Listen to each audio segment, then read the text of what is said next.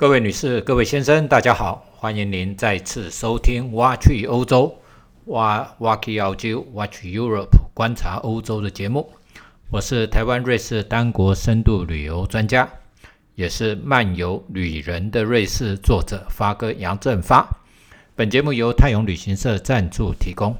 泰永旅行社是台湾瑞士单国深度旅游专家，深度经营瑞士、纽西兰。欧亚美非南极等地，是您值得信赖、有温度的旅游伙伴。泰永旅行社电话零二二七一七二七八八，官网 triple w 点五幺七六四点 com 点 tw 五幺七六四，我要去瑞士。好，各位听众，欢迎您再次回到本节目《挖去欧洲》的节目。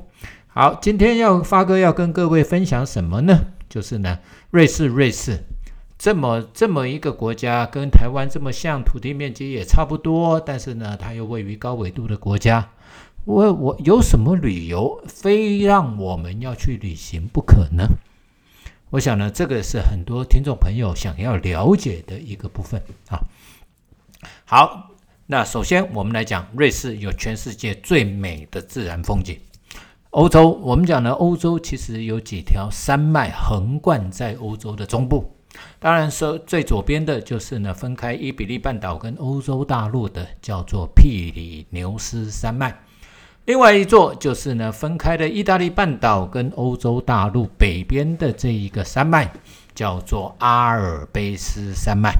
另外一个山脉往东延伸啊，围绕成了一个呃一个钩字形的，然后呢是围绕着匈牙利平原，围绕着潘诺尼亚平原的，我们称为克尔巴千山脉。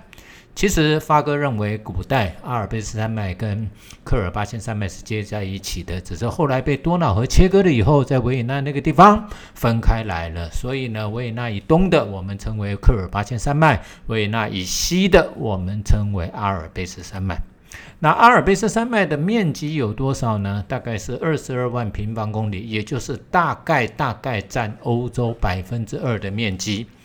那这二十二万平方公里呢，分布在哪些国家呢？最西边的就是法国，法国的阿尔卑斯山脉呢，其实占了阿尔卑斯山脉面积的四分之一。然后接下来呢，就是瑞士，当然瑞士是阿尔卑斯山脉的主体。南边的就有意大利，再往东呢就有德国南部，然后奥地利整个国家之外，还有一个国家叫在。啊，瑞士跟列呃跟奥地利中间的叫列支敦士登。那其实呢，在巴尔干半岛里面呢，有一个国家，其实它也属于阿尔卑斯山脉的，叫做斯洛维尼亚。这个是呢，大家都讲说全世界唯一有爱的一个国家，因为呢，它的国民里里面有 L O V E，love 这个字在里面。好，那它呢？阿尔卑斯山脉是什么意思呢？是白色的意思，或者是山的意思。所以在古代啊，尤其呢是十四世纪到十九世纪，有一个小所谓的小冰河时代，它是比较冷的时候，所以呢这座山脉上面覆盖着很多的冰雪，所以呢是白色的意思。而这个山脉呢，也是欧洲的屋脊啊，因为呢它的海拔很高啊，全。呃，阿尔卑斯山脉里面呢，超过四千公尺的山峰有八十二座，其中四十八座在瑞士里面。所以，我们讲瑞士有最美丽的自欧洲的自然风景，阿尔卑斯山脉里面最漂亮的自然风景。我们在在山头上面是终年积雪的山头，接下来呢，可能你会到了一个石头裸露的地方，尤其在夏天的时候。然后接下来呢，就是草地，因为呢树木没有办法生长。然后接下来是灌木林，接下来呢森林，有很多的松树、杉树这些生长在这里。然后呢是草地，草地上面有木屋，木屋旁边有牛有羊，就是我们传统印象中那种呢一片一片欢乐。这一片和乐融融的这一种自然风景的景象，那个就是瑞士最自然的一个代表。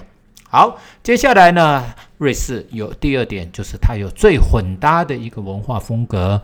我们在前面曾经提过，瑞士总共有四种国家官方语言。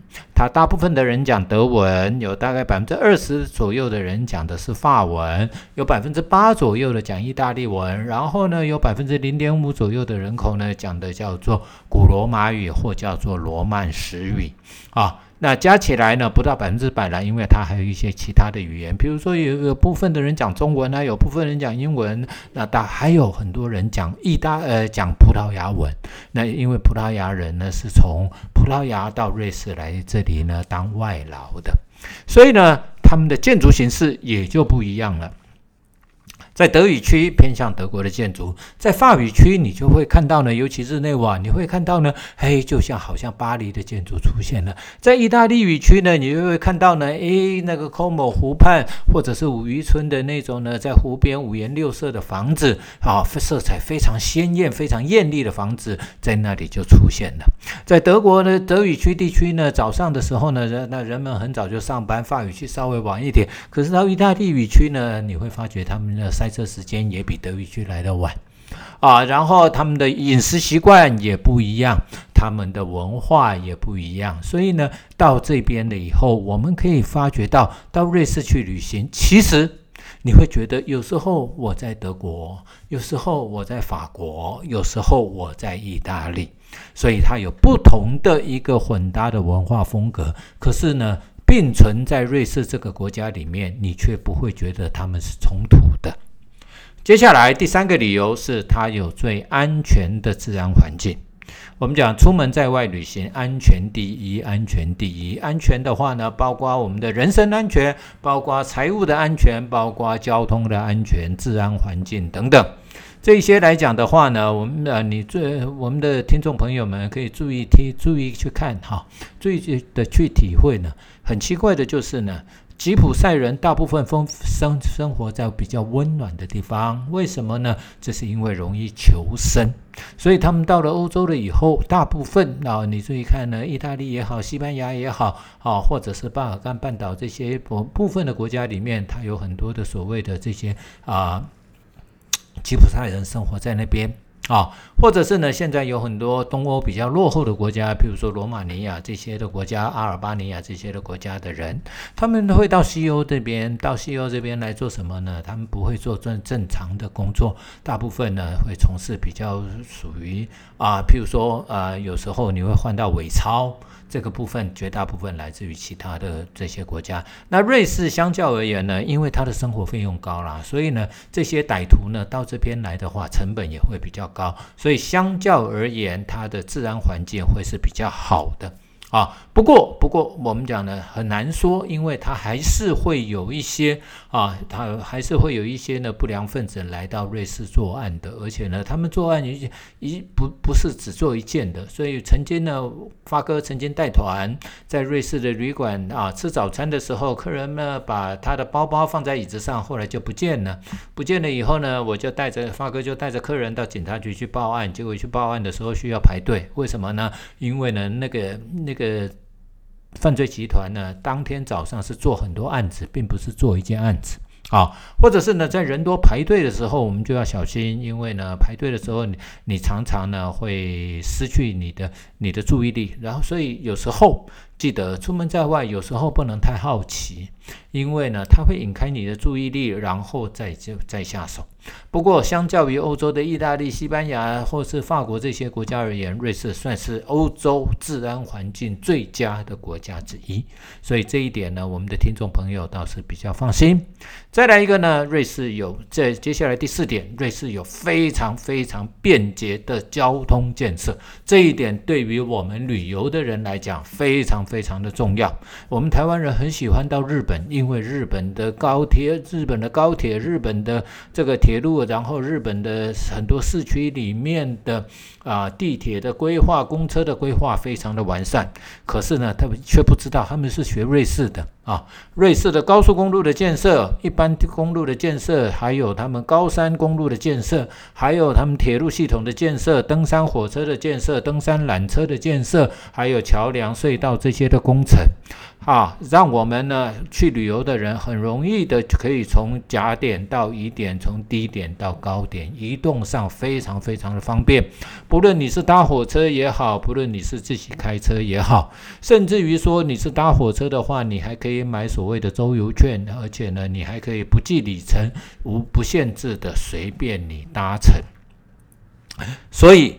这个部分呢，就让我们啊到瑞士去旅行的人就不用太担心。尤其呢，去旅行的时候，你可以呢下载一个 App，一个 APP。这个呢叫做 SBB 啊，SBB 的 APP 下载下来了以后，你很容易的就可以去查询我现在在哪里，我要去哪里。如如果你中间想要经过哪里，然后呢输入进去，你想几点钟开，几点钟呃搭几点钟的火车，你输入了以后，它就可以把整个时刻表跟你列下来。你在哪里，第几月台上车啊？然后呢到了呢几点几分到哪里下车，然后要转。什么车在第几月台转到第几月台，然后抵达什么地方？这这个跟跟你列的一清二楚。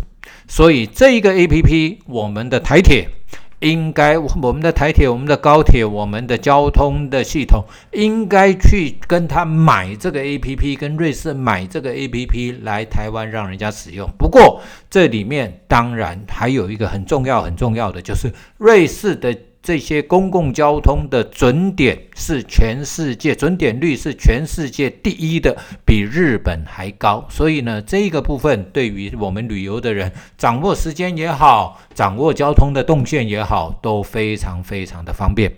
然后接下来第五点就是呢，瑞士有全欧洲最友善的观光设施、观光旅游服务中心啊。不论是厕所的建设也好，询问处也好，或者是呢，他们对于行动不便的人那种残残障的设施也好。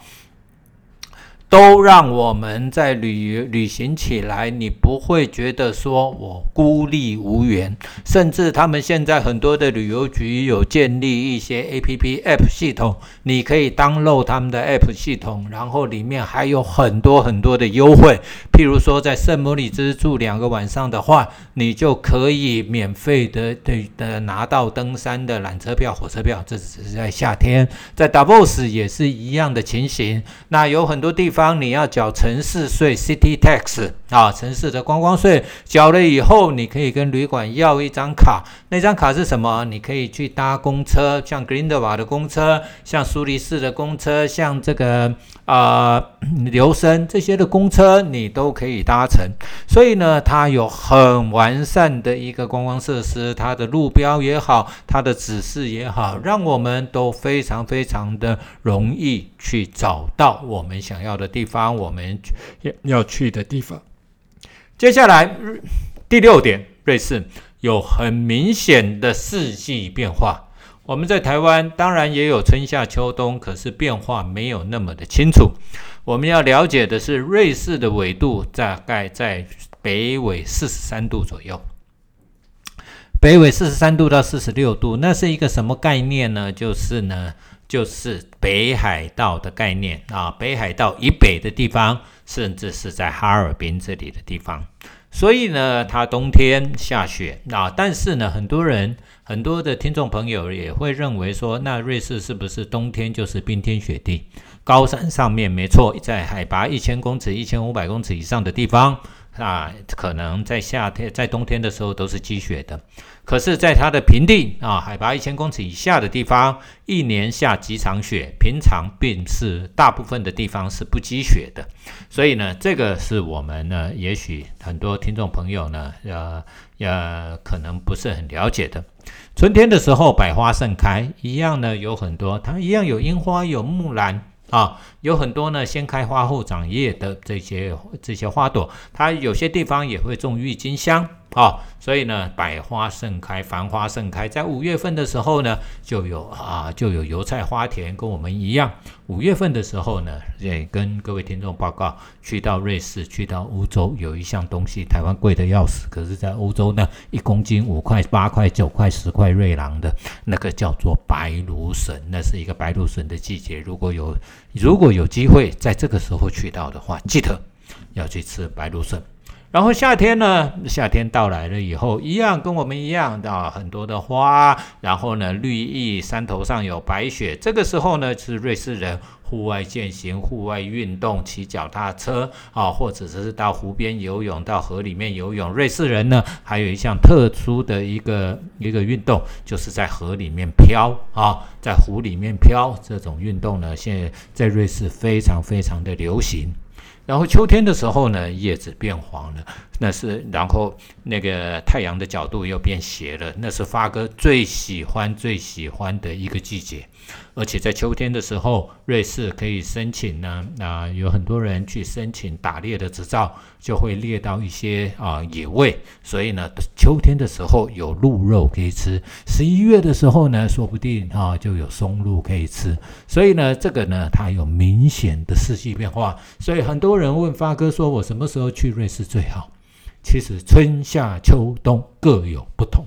如果你有时间，如果你喜欢瑞士，应该春夏秋冬各去一次。好，接下来第七点是什么呢？瑞士呢有非常非常干净的卫生环境。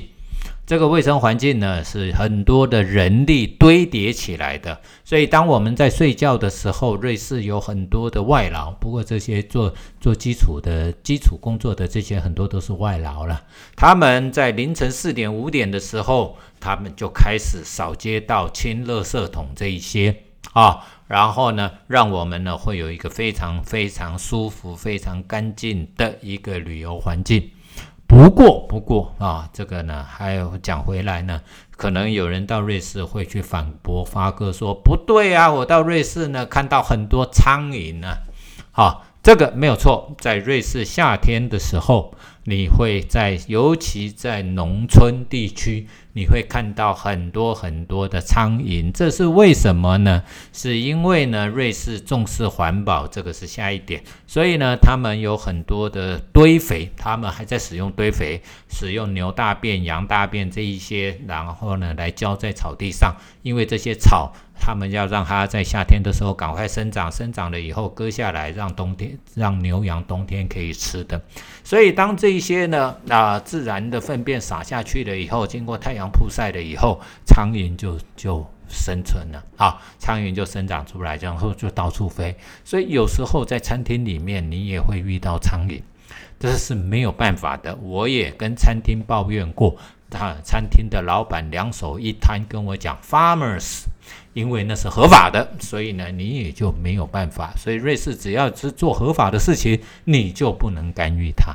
所以这个呢，是我们他们虽然有非常卫生的这个环境，可是呢，还是有很多的苍蝇。这一点发哥要先跟啊呃每一位听众分享一下。